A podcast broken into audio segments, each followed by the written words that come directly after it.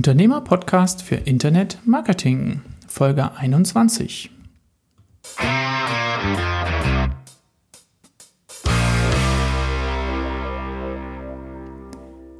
Herzlich willkommen zu einer neuen Folge des Unternehmer-Podcasts.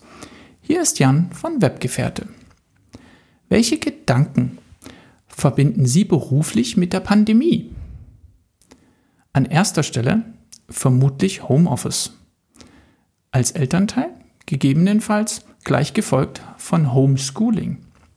Wie fühlt es sich allerdings für Unternehmer an, wenn man dadurch von heute auf morgen eine neue Geschäftsgrundlage aufbauen muss? Letzteres hat mein heutiger Gast vor eine herausforderungsvolle Aufgabe gestellt. Mit ihm möchte ich die Frage klären, wie sich unternehmerische Resilienz in Marketingmaßnahmen übersetzen lässt, um gestärkt aus einer Notsituation durchzustarten. Wer darüber hinaus kreative Tipps zum Aufbau einer Brand, zum Vordenken für eine ganze Branche, in Klammern Thought Leadership, oder Tipps zum Umgang mit unerwarteten Nebenwirkungen von Marketingmaßnahmen mitnehmen mag, dem empfehle ich dran zu bleiben und verspreche viel Erkenntnisgewinn und gute Unterhaltung bei dieser Folge. Mein heutiger Gast bezeichnet sich selbst als den verrückten Kanarienvogel, der sich in ein Mentoring-Programm zusammen mit erfahrenen Marketern einschreibt, um als Unternehmer mit bzw. von den Besten zu lernen. Nein, er ist nicht der klassische Berater, auch kein Marketer. Er ist Lehrer. Genauer gesagt, er ist Tanzlehrer und Inhaber der Tanzschule hier in München. Warum der in Großbuchstaben? Das verrät er uns am besten gleich selbst.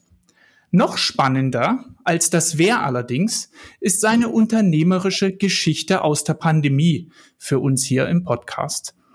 Was ihn zu der Zeit den Tiefschlag versetzt hat, wie er für die alle ungewohnte Situation des Zuhausebleibens als Chance nutzen konnte für seinen Neuanfang und was wir Unternehmer daraus lernen können. Das möchte ich heute im Gespräch mit ihm herausfinden. Ein ganz, ganz herzliches Willkommen im virtuellen Podcast-Studio. Lieber Oliver Fleidel. Hallo Jan, ich freue mich auch hier zu sein. Vielen Dank, dass du dir die Zeit nimmst und wir mal hier bei einem Online-Café Gedanken austauschen können. Unsere Zuhörer können dich ja nicht sehen. Deswegen mal die Frage, bist du ein Kind der 60er, 70er oder 80er Jahre? Und was hat dich in diesem Jahrzehnt besonders geprägt? Ich bin auf jeden Fall leider ein Kind der 80er. Äh, das ist bei, bei Leuten, die tanzen, so ein bisschen schwierig, weil die 80er natürlich geprägt waren von Dirty Dancing. Das mhm. war genau die Zeit, äh, in der ich in die Tanzschulen ging. Das ist eigentlich ganz okay. Ansonsten kann ich ehrlicherweise mit der ganzen 80er Jahre Musik, die man heute als 80er, wenn jetzt irgendwo eine 80er Party ist, dann laufe ich drei Paar Schuhe durch, bis ich zum Stehen komme. Ähm, aber tatsächlich bin ich natürlich vor allem durch dieses ganze Drumherum und diesen ganzen Mambo-Style, das ist auch das, was mich äh, damals in die Tanzschule getrieben hat. Verstehe. Du, meine Mama sieht das mit Dirty Dancing komischerweise ganz anders, ja. Und meine beiden Damen, die mich jeden Tag super glücklich machen, die lieben diesen Film auch. Verstehe mich nicht falsch, der, der, der Film äh, ist, ist super, nur sonst die 80er Jahre Musik, das ist äh, eher nicht so meine Musik, sag ich mal. Verstanden. Welchen Traumberuf hattest du als Kind? Und wenn es einen gab, warum genau diesen? Das ist eine gute Frage. Ich wollte unbedingt Industriekaufmann werden. Mhm. Ehrlich gesagt, ich weiß bis heute nicht ganz genau, warum. Wurde ich dann ja auch. Also ich habe äh, bei Siemens in, in Erlangen dann Industriekaufmann gelernt, äh, habe dann aber auch äh, nach der Ausbildung relativ schnell festgestellt, dass Siemens und ich keine Freunde sind. Und seit okay. ich weg bin, ist Siemens auch wieder Weltmarktführer. Also es war für beide äh, auf jeden Fall eine gute Entscheidung. Verstehe. Auch eine spannende Anekdote. Hattest du ein Idol in deiner Kindheit? Und wenn ja, was hast du an diesem bewundert? Nee, ich neige eigentlich nicht zum Idol. Das heißt, ich habe auch in der Kindheit nicht jetzt so jemanden gehabt, dem ich so besonders nachgeeifert habe, mhm. äh, sondern das war, waren, waren immer, immer ein Mix. Das war eher so, so Kindheitshelden, sage ich mal. Ich habe die unendliche Geschichte habe ich sehr geliebt. Ja. Mhm. Ähm, tatsächlich war die kindliche Kaiserin meine erste große Liebe, kann ich verstehen. Also, Natürlich. Darf ich jetzt in diesem intimen Rahmen verraten, äh, dass ein Riesenplakat äh, von der kindlichen Kaiserin in meinem Zimmer. Aha, okay. Für, einen Jungen vielleicht ein bisschen peinlich war, aber äh, ich gebe zu, äh, unendliche Geschichte kann ich total mitfühlen. Von meiner Seite unbedingt bestätigt. Ich glaube, wir sind auch ähm, halbwegs ein Alter, wir beiden. Von daher auch keine Verwunderung. Aber der Film war schon auch sehr emotional bewegend. Ich sage so schon ein paar Szenen dabei, die ich nicht unbedingt herbeigesehnt habe, wo ich am liebsten weitergespult hätte. Ja, aber der Film an sich war schon traumhaft. Ja, und auch dieses Buch, ich kann mich gut erinnern, äh, als ich äh, weiterblätterte und äh, immer wieder sagte, jetzt du, jetzt hör doch auf. Also am Ende dreht er ja so total ab. Mhm. Äh, und ich kann mich richtig erinnern, wie ich äh, so verkrampft dieses Buch in den Händen hielt und sagte, jetzt, du musst doch jetzt aufhören damit und jetzt begreif doch endlich und was auch immer. Also das ist eine, tatsächlich eine Emotion, die ich heute noch sehr gut greifen kann. Cool. Danke für den Einblick. Ich habe dich schon als den Tanzlehrer so ein bisschen im Intro angekündigt. Vielleicht kannst du unseren Zuhörern mal so ein bisschen einen Einblick geben, wie kam es denn zu dieser Idee, sich als Tanzlehrer oder Inhaber einer Tanzschule selber selbstständig zu machen? Was war der Impuls bzw. die Anregung dafür? Das, wie man so sagt, das kam so wie die Jungfrau zum Kinde. Ich habe ähm, eben diese Ausbildung zum Industriekaufmann gemacht und parallel mhm. dazu schon in Norddeutschland und dann in Erlangen weiter eben in der Tanzschule gearbeitet und mhm. habe bisschen Turnier getanzt auch, aber habe eigentlich das nie auf dem Schirm gehabt, dass man das auch beruflich machen könnte. Und dann war meine Ausbildung zu Ende und meine damalige Chefin ähm, hatte kam auf mich zu, nachdem ich in so einer Show getanzt hatte und die mit moderiert hatte und sie meinte, sag mal, du hast so eine große Klappe, ich finde, du musst Tanzlehrer werden. Und dann habe ich gedacht, was, echt jetzt und so. Und dann bin ich da eine Woche schwanger mitgegangen mhm.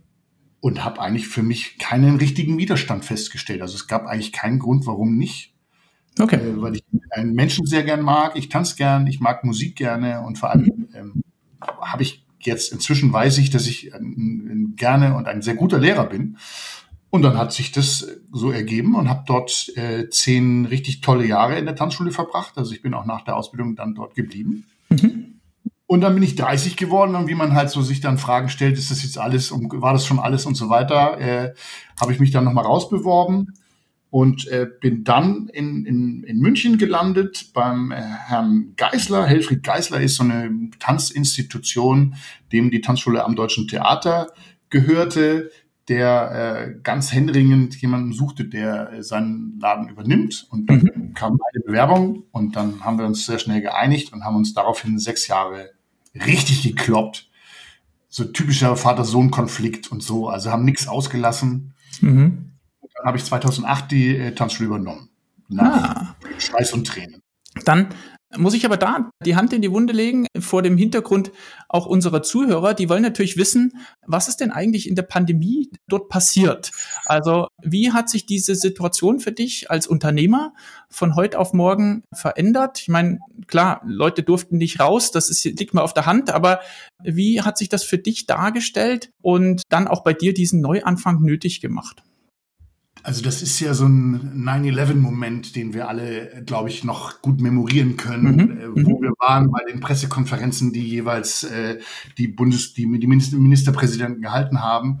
Und bei uns war die Situation noch ein bisschen aufgeheizt, weil wir tatsächlich Anfang März 2020 noch eine riesen internationale Tanzveranstaltung hatten. Und mhm. zwar wirklich stetig mit Leuten aus der ganzen Welt, also wirklich Japan, China, Italien, Australien und so weiter und wir natürlich sehr ähm, in Sorge das verfolgt haben und äh, alle, alles war gebucht, Übernachtung, Catering, Räume und so weiter. Also das heißt, wir hätten, wir wären, wir waren vor einem großen Risiko gestanden mhm. und haben sich dann gesagt, okay, wir, wir, wir machen's und haben Glück gehabt. Also es wurde nicht zum Superspreader-Event, aber äh, dann galoppierte ja die, die, diese Zeit vor sich hin und äh, in der Woche drauf habe ich noch mit Kollegen ähm, in, in Bonn äh, habe ich noch eine Gruppe moderiert, wo währenddessen die Kollegen auch raus sind ans Telefon mit Versicherungen, Rechtsanwälten, Firmen. Also das waren, da hat man schon gemerkt, da kam sehr viel Unruhe rein. Und dann war eben die berühmte Pressekonferenz von, von äh, Markus Söder, wo er sagte, okay, ab morgen äh, machen wir einen Lockdown. Okay. Mhm. Mein ganzes Team, wir sind ja 15 Leute etwa, ähm, standen da und haben uns das angeschaut und äh, dann war es eigentlich, und das ist das, was ich so ein bisschen gelernt habe, ähm, dass ich ein guter Feuerwehrmann bin. Das heißt also, mhm. ich fange da nicht an zu jammern und denke, oh mein Gott, und wie können die nur und so weiter, sondern äh, dass ich habe, die Situation ist jetzt, wie sie ist. Also bin ich in, habe ich als erstes unseren Techniker angerufen, den Daniel, habe gemeint, Daniel, pass auf, ich brauche ein, äh, ein Studio-Setting äh, damit wir online übernehmen, äh, aufnehmen können. Dann bin ich zum Mediamarkt, habe die letzte noch verfügbare, also buchstäblich tatsächlich, das noch, lag noch eine Webcam im, im Regal, habe die mitgenommen, äh, irgendwie Kabel, alles Mögliche organisiert und dann haben wir noch am Abend dieses Tages den ersten Testbetrieb gemacht, mhm. auch mit Gästen. Und äh, dann haben wir am nächsten Tag angefangen zu streamen, machen das tatsächlich bis heute. Also wir haben äh, das beibehalten. Das heißt, alle Kurse heute sind hybrid bei uns. Mhm. Man kann sich auch überall von draußen zuschalten. Genau. So stark betroffen wurden, weil wir als Tanzschule natürlich als erstes zugemacht wurden und als letztes aufgemacht wurden. Ja. Wir waren also insgesamt äh, zehn Monate geschlossen. Mhm also einmal drei und einmal sieben Monate. Und das hat natürlich schon reingeschlagen. Kann ich nachvollziehen. Und die Situation plötzlich von in persona eine Schulung durchzuführen, dann plötzlich sowas digital zu machen, da ist ja die, die Technologie das eine. Aber wie zieht das Team mit, ja, mit dieser neuen Form der Wissensvermittlung? Es ist ja, oder Fähigkeitenvermittlung sozusagen. Was gab es da äh, für Erkenntnisse so in der Zusammenarbeit mit deinem Team und vielleicht auch so die Resonanz von den Teilnehmern? Also wenn ich Tanzschulen berate, dann sage ich gerne, jede Tanzschule kriegt die Kunden, die sie verdient. Und das gilt letztlich umgekehrt auch ähm, für Mitarbeiter. Mhm. Und ich habe äh, ein wirklich großartiges Team, ich sage jetzt mal, gehabt, weil auch wir natürlich jetzt, das ist jetzt drei Jahre her, wir haben natürlich auch eine gewisse Fluktuation gehabt. Inzwischen mhm. sind es auch neue Leute, aber allen ist gemein, dass sie unheimlich dynamisch sind und ähm, ich glaube mir auch sehr großes Vertrauen entgegengebracht haben. Okay. Und ich hab, mhm. Äh, bin da einfach sofort rein und ich habe da überhaupt keinen Zweifel aufkommen lassen, dass wir jetzt einfach dann online machen. Mhm. Und haben natürlich unsere Erfahrungen gemacht, aber dadurch, dass wir auch so schnell und äh, so früh eingestiegen sind, mhm. ähm, waren wir da einfach schnell dabei. Da war dann eigentlich das Setting nach einer Woche auch optimiert. Mhm. Die Leute haben ehrlich gesagt äh, prima mitgemacht, haben sich auch total gefreut, dass mhm. wir sie durch diese Zeit begleitet haben, weil äh, natürlich jetzt, ehrlich gesagt, haben wir diesen ersten Lockdown ähm, auch als Team, das hat uns das sehr zusammengebracht, weil wir ja trotzdem uns treffen durften, weil wir haben ja gearbeitet. Das heißt, jeder hat eine okay. Bescheinigung auch dabei gehabt, dass er also hin und weg darf. Mhm. Und äh, das heißt, wir haben da so unser Refugium eigentlich so ein bisschen äh, gehabt und uns auch so ein bisschen aneinander festgehalten, in Anführungszeichen, durchaus auch emotional über die Dauer. Mhm. Wenn man sich mhm. überlegt, wir haben ja im zweiten Lockdown sieben Monate nur quasi die Kollegen gesehen und online gearbeitet. Mhm. Und da waren uns die, die Gäste sind uns bis heute sehr dankbar, dass wir da diese Zeit einfach, einfach durchgemacht haben, allen Widrigkeiten zu trotzen. Verstehe. Und ich verstehe, ihr konntet dann auch in euren Räumlichkeiten bleiben, beziehungsweise auch ähm, dort weiter arbeiten. Hatte die Pandemie da für dich auch Gedanken parat, wo du gesagt hast, naja, ich habe jetzt auch laufende Kosten, was meine, was meine Lokation betrifft. Muss ich mich da nochmal verändern? Ja, das war dann nochmal spannend, weil ganz am Anfang, und wir haben ja ein Abosystem in der Tanzschule, das heißt, unsere Gäste zahlen einfach eine monatliche Pauschale und können mhm. dafür kommen, wann sie wollen. Mhm. Und es war ähm, gar nicht so klar am Anfang, ob das ähm, ob das valide Verträge sind oder ob es nicht ein Sonderkündigungsrecht gibt aufgrund dieser einzigartigen mhm. Situation. Und da haben äh, unsere Anwälte schon auch erstmal eine Weile recherchiert, für mein Empfinden zu lange, mhm. weil ich wurde dann natürlich mit der Zeit etwas nervös, weil das wäre natürlich der absolute äh, Kill, Killer gewesen, wenn jetzt Leute gesagt hätten, du, hey, pass auf, äh, ich gehe jetzt mal raus, wer weiß, wie lange das dauert. Ja. Ähm, als dann kam, okay, es gibt äh, keinen, äh, also es gibt effektiv kein Sonderkündigungsrecht. Mhm, mh. Da hat sich so ein bisschen entspannt. Dann muss ich sagen, haben wir sehr profitiert und bei uns hat das sehr gut funktioniert, die staatliche Unterstützung. Also wir haben sehr schnell mhm. diese Soforthilfe und wir haben sehr schnell auch Überbrückungshilfen bekommen. Mhm, mhm. ähm, wäre dann nicht der Vorfall passiert, zu dem wir dann gleich vielleicht noch kommen, mhm. äh, dann wäre das eigentlich, äh, wären wir da mit einem blauen Auge durchgekommen. Also das Verstehe. hat mhm. weit eigentlich gut funktioniert. Vorfall, lass uns mal da reinblicken ganz kurz, was da nachher noch kam, wo du mit wahrscheinlich gar nicht gerechnet hast. Genau, das war äh, tatsächlich am, am Ende des zweiten Lockdowns, äh, kurz vor meinem 50. Geburtstag kriege ich äh, Post und wir mussten tatsächlich unsere Räume, 1200 Quadratmeter direkt äh, in, im Münchner Zentrum, mussten wir äh, verlassen. Dass wir daraus müssen, war uns vor Corona schon klar. Wir haben uns auch mhm. ein paar Sachen angeguckt, aber dann war es wie bei allen. Wir haben natürlich äh, während Corona andere Sorgen gehabt und ich ging auch davon aus, dass das für meinen Vermieter gilt. Der jedoch wurde in der Zeit aufgekauft und der ah, neue okay. äh, Konzern hat überhaupt nicht lange gefackelt, hat äh, gleich Vollgas gegeben und hat das gesamte Objekt entmietet. Mhm. Und dann mussten wir innerhalb von zwei Monaten ähm, neue Räume finden, was uns bis heute jetzt ehrlicherweise nicht gelungen ist. Wir sind äh, improvisiert einigermaßen untergekommen, mhm. aber sind immer noch auf der Suche nach äh, Räumen, die ähm, uns da wieder ein richtiges, schönes Zuhause geben. Und das Verstanden. hat natürlich äh, mhm. letztlich auch nochmal einen riesen Impact auf die Mitarbeiter gehabt und äh, auch auf die, auf die Kunden, weil wir natürlich jetzt sehr viel kleiner unterwegs sind, ähm, nicht mehr die, die Größe haben. Wir sind an zwei verschiedenen Standorten, es ist nicht mehr so komfortabel. Mhm. So, und das hat natürlich schon nochmal für Probleme gesorgt. Absolut. Und um auch so ein bisschen den Bogen Richtung unserem Marketing-Thema zu bekommen. Eine neue Location bedeutet natürlich auch für einen Dienstleister, der lokal seine Kundschaft hat, zu dem die Leute, die schon da waren, dann wissen, wo sie hin können, hin müssen um dann in den Genuss der Dienstleistung zu kommen. Das bringt natürlich auch von der Außendarstellung dann einiges an Herausforderungen mit sich. Kannst du mal so vielleicht zwei, drei Dinge nennen, wo du gleich wusstest, okay, wenn wir jetzt aus dieser Location rausgehen, was bedeutet das für unser Branding beziehungsweise auch für unsere Außendarstellung? Wir haben, es war natürlich insofern äh, auch eine Katastrophe, weil wir ja als Tanzschule am Deutschen Theater gebrandet waren. Okay. Mhm. Und das ist natürlich sehr eng verbunden mit der Lage am Deutschen Theater. Ja. ja. Auch wenn es, glaube ich, in Berlin ein Café an der Oper, glaube ich, gibt, das sechs Kilometer weg ist und sogar einen Prozess gewonnen hat. Ich weiß es nicht ganz genau, aber ist natürlich äh, für uns Quatsch, wenn die Leute uns äh, im Kopf in die Nähe des Deutschen Theaters wähnen, mhm. wir dort aber nicht mehr sind. Auch mhm. wenn das zwar jetzt im Moment für die improvisierten Räume zwar noch gilt, aber es ist abzusehen. Äh, und ehrlich gesagt, ich bin auch ganz froh, wenn wir da aus der Innenstadt gerade raus sind. So, das heißt, wir haben uns umgebrandet in äh, DT Deine Tanzschule München. Mhm. Ähm, weil zu dem Zeitpunkt ja auch nicht ganz klar war, wo landen wir. Also musste es ein etwas generischer Begriff sein, der natürlich wiederum, unser Thema ist ja auch so ein bisschen Google und, und, und SEO. Das hat natürlich äh, wiederum geholfen, weil mhm. Tanzschule München ist natürlich ein Keyword, was, äh, was häufig genutzt wird. Und äh, das war natürlich auch nicht ohne Grund so, so genannt.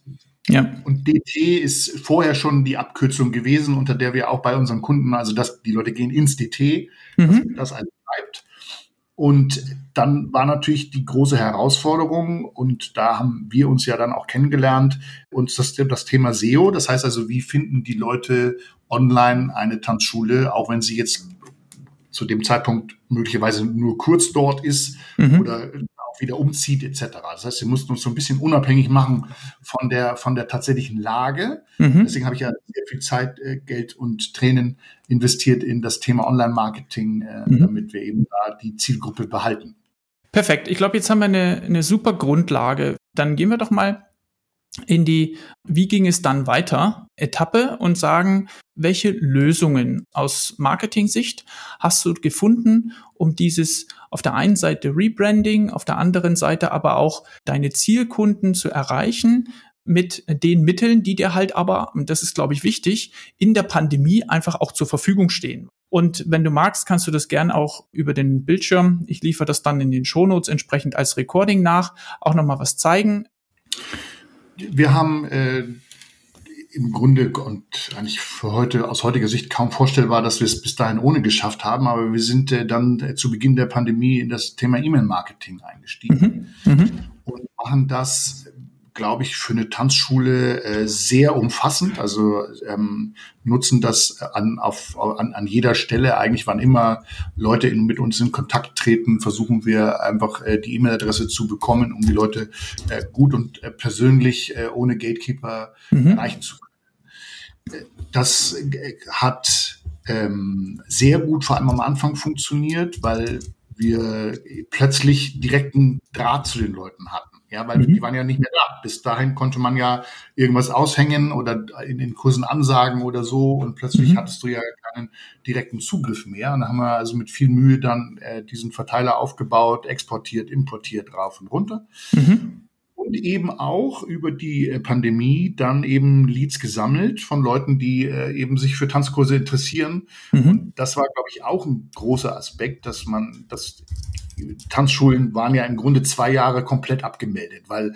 selbst wenn kein Lockdown war, das war eine absolut toxische Zeit. Kein Mensch machte in der Zeit einen Tanzkurs. Ja. Ähm, so, das heißt, wir konnten trotzdem auf diese Weise sammeln, die Leute, die sich eingetragen haben und äh, sagt haben, hey, ich würde gern Tanzkurs machen. Und wir haben dann gesagt, okay, wenn es wieder losgeht, melden wir uns. Und das hat ähm, letztlich so ein, so ein, so ein Puffer uns gegeben von mhm. Leuten, als es dann wieder losging und die Lage sich wirklich entspannt hat, haben wir die eben angeschrieben und das hat uns, glaube ich, da so ein bisschen äh, äh, Luft verschafft. Mhm.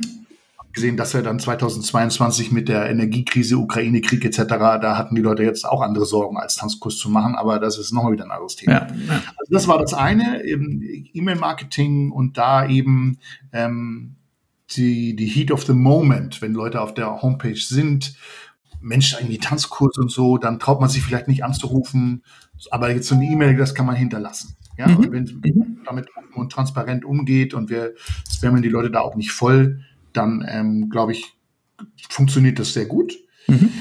Das zweite Thema ist, ähm, dass wir gleich zu Beginn gemerkt haben, okay, das muss, da müssen wir jetzt auch Social Media mäßig äh, durchstarten. Das hat bis dahin immer mal jemand gemacht, inklusive mir, wenn irgendwie einer Bock hatte, gab es einen Post und so, aber das war letztlich sehr, sehr ähm, amateurhaft. Und dann haben wir da eingekauft äh, für anderthalb Jahre eine Redakteurin, die mit uns zusammen das ganze Thema aufgebaut hat, mhm. was eine Entscheidung war, um überhaupt diese Struktur und die Logik mal zu hinterblicken. Können wir das einblenden gleich?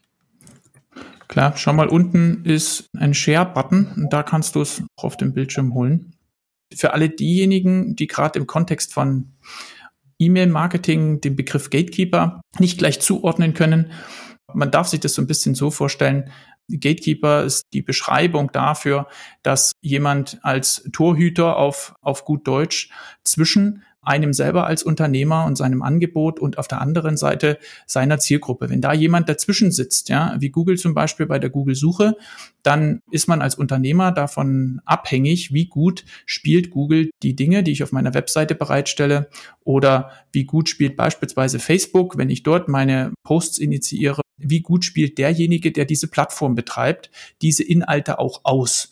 Und der große Vorteil von E-Mail-Marketing, auch wenn viele sagen, ist lange tot, ja, ist ein alter Hut, der große Vorteil davon ist halt, dass da kein Gatekeeper dazwischen sitzt. Ja. Wenn ich die E-Mail-Adresse habe von meinem potenziellen Kunden, dann habe ich die Möglichkeit, ihn direkt anzuschreiben und äh, er bekommt diese Nachricht auch. Das ist immer noch ein unschlagbares Argument für diese Form oder diesen Kanal des Online-Marketings. Aber nun Oliver, zurück zu dir. Ja, also wenn du das jetzt einblenden kannst, dann äh, sieht mhm. man hier also unseren Instagram-Feed, äh, den wir also ähm, mit der Zeit immer weiter perfektioniert haben. Mhm. Was man eben sieht, ist, dass wir äh, sehr versuchen, sehr persönlich zu sein. Das heißt also, mhm. wir binden mit großem Aufwand äh, alle Kollegen mit ein und äh, versuchen eben da so einen Schlüssellocheffekt zu, äh, zu er mhm. erzielen. Mhm. Weil wenn Leute auf der Suche nach Tanzschulen sind oder gerne tanzen wollen, da gibt es sehr viele Vorbehalte. Die Leute trauen sich oft nicht, die wissen nicht, was auf sie zukommt und das mögen Menschen nicht. Und wir versuchen durch den Instagram-Feed ähm, da einfach so, so die Möglichkeit zu schaffen, äh, uns so ein bisschen kennenzulernen und auch äh, mit uns zusammen äh, so eine Atmosphäre zu kreieren. Mhm. Und das, da bin ich äh, sehr stolz. Das haben wir äh, wirklich äh, gut hingekriegt und ich bin auch den Kollegen, die das managen, also vor allem meiner Romina, die dafür jetzt inzwischen verantwortlich ist, total dankbar, weil sie das wirklich ganz hervorragend macht. Und damit kann man, und das merkt man ganz deutlich, eben, dass man so eine so eine Fanbase schafft, die, ist, mhm. die mag gar nicht so richtig groß sein, aber die Leute sind ähm, trotzdem sehr dankbar und, und liken und kommentieren und so weiter. Und damit, das zeugt natürlich für Trust und, und sorgt für das Bonding. Ne? Und der ja. große Vorteil ist wiederum, dass ich jetzt zum Beispiel auf, äh, auf unserer Homepage, wann immer, kann man das jetzt auch noch sehen, ja, ne? das kann man sehen, ja. Beispiel, äh, jetzt alle, alle möglichen Bestätigungsseiten zum Beispiel, äh, da, da binde ich jeweils auch äh, über ein externes Tool die, den Instagram-Feed ein. Das heißt, also, mhm. wann immer die Leute irgendwo weitergeleitet werden von unserer Homepage oder auf unsere Homepage, dann nutze ich diese Dinge auch. Mhm. Und letzter Punkt dazu, wir haben eine eigene Recruiting-Seite zum Beispiel. Da habe ich auch diesen Instagram und auch so einen TikTok-Feed eingebaut. Das heißt, Leute, ah, die sich so mhm. die, die uns ein bisschen kennenlernen wollen, die sehen hier ähm, die Postings, die äh, im weitesten Sinne mit Team oder mit dem Job zu tun haben. Ah, okay. Das heißt, ich habe mhm. über Hashtags kann man das rein rausfiltern. Mhm. Und das heißt, äh, hier tauchen dann äh, die Postings auf, die uns irgendwie nett zeigen oder solche Dinge. Genau. Und du hast ein Tool erwähnt, für diejenigen, die da auch technologisch irgendwie affin sind, äh, die das interessiert. Kannst du da noch einen Namen nennen? Dann könnte ich das in den Shownotes mit einstellen. Schicke ich dir gern später den Link, das Tool zum Einbinden. Das, die machen nicht nur das, sondern es nennt sich Elfsite. Und da kann man unter anderem jede, jedes Widget kann man sogar einmal kostenlos benutzen. Das heißt, damit okay. kann man zum Beispiel Google-Bewertungen einblenden lassen. Ich kann äh, Call, äh, Call Buttons einbauen, Pop-ups und so weiter. Mhm. Also das ist mhm. wirklich ein sehr mächtiges Tool. Und ähm, unter anderem, und das nutze ich wirklich sehr, weil ich glaube, dass es einfach toll ist, selbst für Leute, die keinen Instagram haben, wenn sie da durchscrollen und so ein bisschen die Fotos und Videos sich anschauen können. Mhm. Das ist toll. Für E-Mail-Marketing nutzen wir, nutzen wir Clicktip Okay. Äh, teuer, aber leider äh, richtig gut, muss man sagen, ist einfach in der Usability und im Support einfach prima. Was mir jetzt als Betrachter zuerst auffällt, ist, wie du sagst, ja, dieser Schlüsselloch-Effekt. Leute sehen zu einem sehr hohen Prozentsatz euch als Team.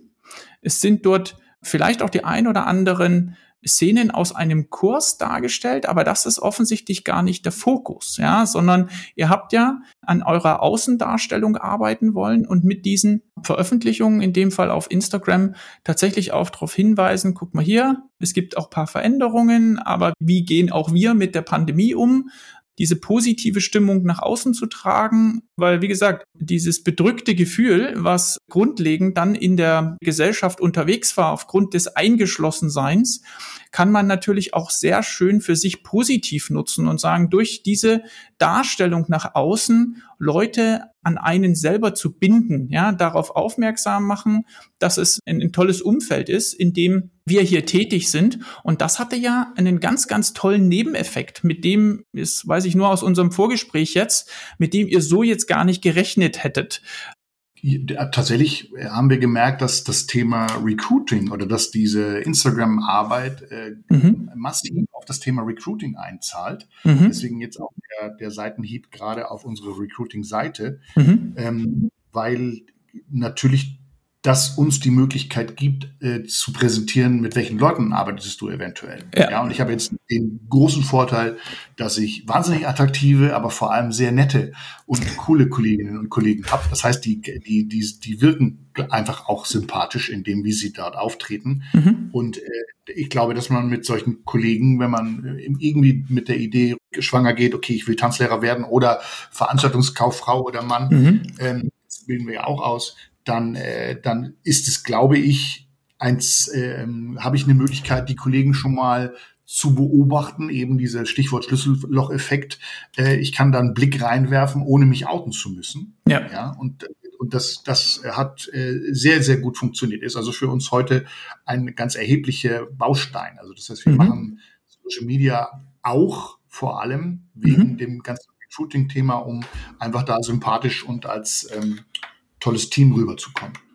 Wahnsinn, finde ich eine tolle Sache. Zumal man ja auch über die Regelmäßigkeit, ja, dieser positiven Eindrücke über ein Arbeitsumfeld tatsächlich auch so einen gedanklichen Prozess bei potenziellen Mitarbeitern in Gang setzt. Es ist ja nicht so, dass man einmal diese Seite sieht mit dem Gedanken, ich will mich neu bewerben, ich mache das dort, sondern wenn ich häufiger auf die Seite komme und damit auch so eine Reflexion eintritt, wie geht's mir eigentlich heute mit meinem Arbeitgeber oder mit meiner Rolle, die ich heute beruflich habe und wie könnte es mir gehen, wenn ich mich dort bewerbe in diesem Team? Das ist natürlich auch, ich will es nicht sagen Manipulation, aber das ist halt eine schöne Möglichkeit, auch so einen Entscheidungsprozess bewusst zu steuern. Ja, das ist eine Sache, die euch toll gelungen ist. Ja, zumal äh, man natürlich sowieso aufpassen muss. Also wir haben äh, so ohne jetzt in Social Media Marketing einzusteigen, aber wir haben äh, quasi vier Säulen, die wir betreiben und eine davon mhm. ist, ist Sales. Okay. Weil die Leute, mhm. es, lang, es langweilt die Leute zu Tode, wenn jeder Post ist, ja, hier melde ich hier zum Kurs an, genau. da fängt mhm. ein neuer, neuer, neuer Workshop oder so. Das interessiert niemanden. Und, ja. Sondern es muss natürlich irgendwie unterhaltsam sein, es muss uns zeigen. Und ein Learning kann ich vielleicht noch für die Hörerinnen und Hörer mitgeben. Mhm. Äh, wir haben uns nämlich letztlich von der Empfehlung, äh, dass man quasi täglich äh, um jetzt von diesem Algorithmus wirklich äh, ähm, gesehen zu werden, äh, hatten, haben wir uns in den ersten Monaten sehr unter Druck gesetzt und haben äh, sehr, in einer sehr hohen Frequenz gepostet, mhm. was auf Kosten der äh, auf Kosten der Qualität ging. Und wir haben dann mit dem Wechsel, als wir das in Haus geholt haben, haben wir beschlossen, okay, wir posten das, was wir haben, was glaubhaft ist. Mhm. Das heißt, wir haben äh, die, die Qualität schlägt Quantität, obwohl ich weiß nicht mehr genau, es wurde irgendwie äh, mindestens täglich ein Post oder so. Und das mhm. ist jetzt für viele Einzelunternehmer oder für kleine Teams eigentlich nicht zu leisten. Also haben wir ja. immer gesagt, okay, wir machen so in der Woche drei bis vier Posts und auch das schaffen wir nicht immer. Aber äh, wird honoriert von, äh, von einer kontinuierlichen ähm, äh, Followerzahl, ja. die einfach organisch ist, die wir nicht durch Werbung mitfinanzieren müssen. Mhm. Äh, und ich glaube, das, das merkt man dem Kanal inzwischen an. Cool, coole, ähm, coole gedankliche Richtung, in die wir da abbiegen, Oliver. Ich hätte mir auch schon überlegt, was sind denn die Herausforderungen, die ihr meistern musstet, auf dem Weg dorthin zu kommen. Also ob es jetzt die E-Mail-Kampagnen sind oder jetzt über Instagram, was glaube ich für unsere Zuhörer ein bisschen greifbarer ist, weil wir da auch die Bilder dazu gesehen haben. Das fällt ja nicht vom Himmel, ja. Auch nicht, wenn ich mir einen Berater oder jemanden Erfahrenes an die Seite hole. Was waren denn so aus deiner Sicht Herausforderungen, wo du gesagt hast, die Nüsse mussten wir knacken, um dann damit auch erfolgreich zu sein? Also jetzt für uns ganz konkret äh, war das äh, Thema zu professionalisieren. Das heißt, bis zu dem Zeitpunkt, als wir mit Instagram richtig angefangen haben oder TikTok mhm. Äh, und Facebook, äh, das sind ja unsere drei Kanäle. Ähm, bis zu diesem Zeitpunkt war halt immer jemand hat halt dann das Handy rausgeholt, hat ein Foto gemacht, alle anderen haben dann so ein bisschen geguckt und oh, jetzt nicht schon wieder und du mit deinem, mhm, du mit mhm, deinem Facebook mhm. oder du mit deinem Instagram etc. Das heißt, da in die Köpfe der Kollegen einfach auch durch einen guten Input, durch, durch eine richtige Vorstellung, okay, durch eine Zielsetzung, pass auf, dessen, darum machen wir das. Mhm. Deshalb ist es wichtig für uns, etc. Da die Kollegen mitzunehmen und nicht einfach top-down zu sagen, okay, jetzt du da machst jetzt mal Instagram, mhm. sondern äh, da eben bewusst auch die Entscheidung, Geld in die Hand zu nehmen und zu sagen, wir lassen das jetzt einfach mal professionell äh, aufstellen. Mhm. Und das hat, wie gesagt, gut funktioniert. Und da die Kollegen dazu, dazu, davon zu überzeugen, pass auf, das ist nicht irgendwie ein Spaß, das ist nicht ein Hobby von damals der Lea, die das äh, noch mit betreut hat, sondern das ist Business. So. Ja. Das heißt, man, es muss einem klar sein, dass man dafür Ressourcen braucht, ja. Und wir mhm. haben etwa, bringen alle drei Wochen, drei bis vier Wochen praktisch alle Mitarbeiter für zwei Stunden zusammen. Das mhm. kostet natürlich, muss man, muss einem auch klar sein, das ist nämlich mhm. Arbeitszeit ähm, wo wir ähm, auch gelernt haben, je besser das vorbereitet ist, hängt natürlich auch vom Team ab. Mhm. Aber wenn schon so ein paar Ideen und Shots quasi vorbereitet sind, dann schaffen wir in so eine, in, inzwischen in diesen zwei Stunden schaffen wir äh, zwölf Videoeinheiten, was, was sehr viel ist. Also wir, mhm. machen jetzt, wir arbeiten in zwei Gruppen dann und ähm, die, äh, die, die, die äh, nehmen das auf mit gutem Sound, wobei ja auch da habe ich gelernt, die TikTokisierung führt dazu, dass heute die Leute in den Videos ja nicht mehr reden. Ja. Ähm, genau. Und das war das eine. Ja, Urheberrecht nervt natürlich, weil gerade wir als Tanzschule eigentlich natürlich gerne ähm, äh, aktuelle Musiktrends aufgreifen, was wir schlicht nicht mehr dürfen. Wenn okay. genau hin schaut, äh, dann hat das im März, April aufgehört, dass wir aktuelle Musik benutzt haben und seitdem nutzen wir äh, freie Musik, die wir einkaufen, die auch okay ist, aber mhm. das ist natürlich für Tanzschulen so ein bisschen schade. Aber das Risiko der, der Abmahnung ist einfach zu groß, äh, dass, dass da die, die Verlage über kurz oder lang auch auf die Tanzschulen kommen und merken, das sind kommerzielle Anbieter und warum nutzen die eigentlich unsere Musik und wir haben nichts davon. Verstanden. Das sind doch zwei tolle Beispiele. Jetzt weiß ich nicht, wie sehr du auch selber in die Videoproduktion oder in die inhaltliche Gestaltung von den Posts eingebunden bist. Aber wie hast du es denn für dich geschafft, das auch zu einer Routine werden zu lassen und halt nicht hinten runterfällt im konkurrierenden Tagesgeschäft, ja, wie es den meisten sehr wahrscheinlich geht, die hier zuhören. Das ist ja eine neue Aufgabe, die auch ihren Platz finden möchte im Alltag. Genau. Für mich ist einfach der Punkt äh, gewesen, ich muss das ähm, in meine Routinen einbringen und es braucht ähm, die nötige Priorität. Ich habe mich damit so ein bisschen ausgetrickst, indem ich einfach der Romina gesagt habe, sag mir einfach, was ich tun soll und ich mach's. Das mhm, heißt, äh, mhm, mhm. ich habe mich da so ein bisschen in die Maschine also untergeordnet. Wir haben sowieso eine sehr flache Hierarchie äh, und ich bin habe glaube ich einen sehr kooperativen Führungsstil äh, und lass da die Leute einfach äh, zu Wort kommen. Und ich glaube, jede Meinung ist wichtig, auch von jemandem, der jetzt im September angefangen hat. Die haben gerade jetzt, was dieses Thema angeht, wir haben jetzt die Woche erst äh, 2024 äh, so ein bisschen vorbesprochen, welche Themen wir machen und so weiter. Und da ist jede Meinung, gerade jetzt zum Thema Gen Z zum Beispiel, da ist natürlich jetzt meine 17-, 18-jährigen Azubis, die haben ehrlich gesagt ja viel mehr Ahnung davon, äh, wie, wie TikTok benutzt wird. Ja? Mhm. Das mhm. heißt, also da äh, habe ich mich so ein bisschen untergeordnet und jetzt muss man mich auch nicht zum Jagen tragen. Als Tanzlehrer ja. Habe ich jetzt eine gewisse Geltungssucht und stehe gerne vor der Kamera und äh, rede gerne. Deswegen ist das nicht so problematisch. Ich glaube jetzt äh, für die ähm, Hörerinnen und Hörer, denen es vielleicht nicht so geht, es geht eben auch nicht darum, unheimlich witzig oder was auch immer zu sein, sondern irgendwie zu versuchen, sympathisch und glaubwürdig rüberzukommen. Ja.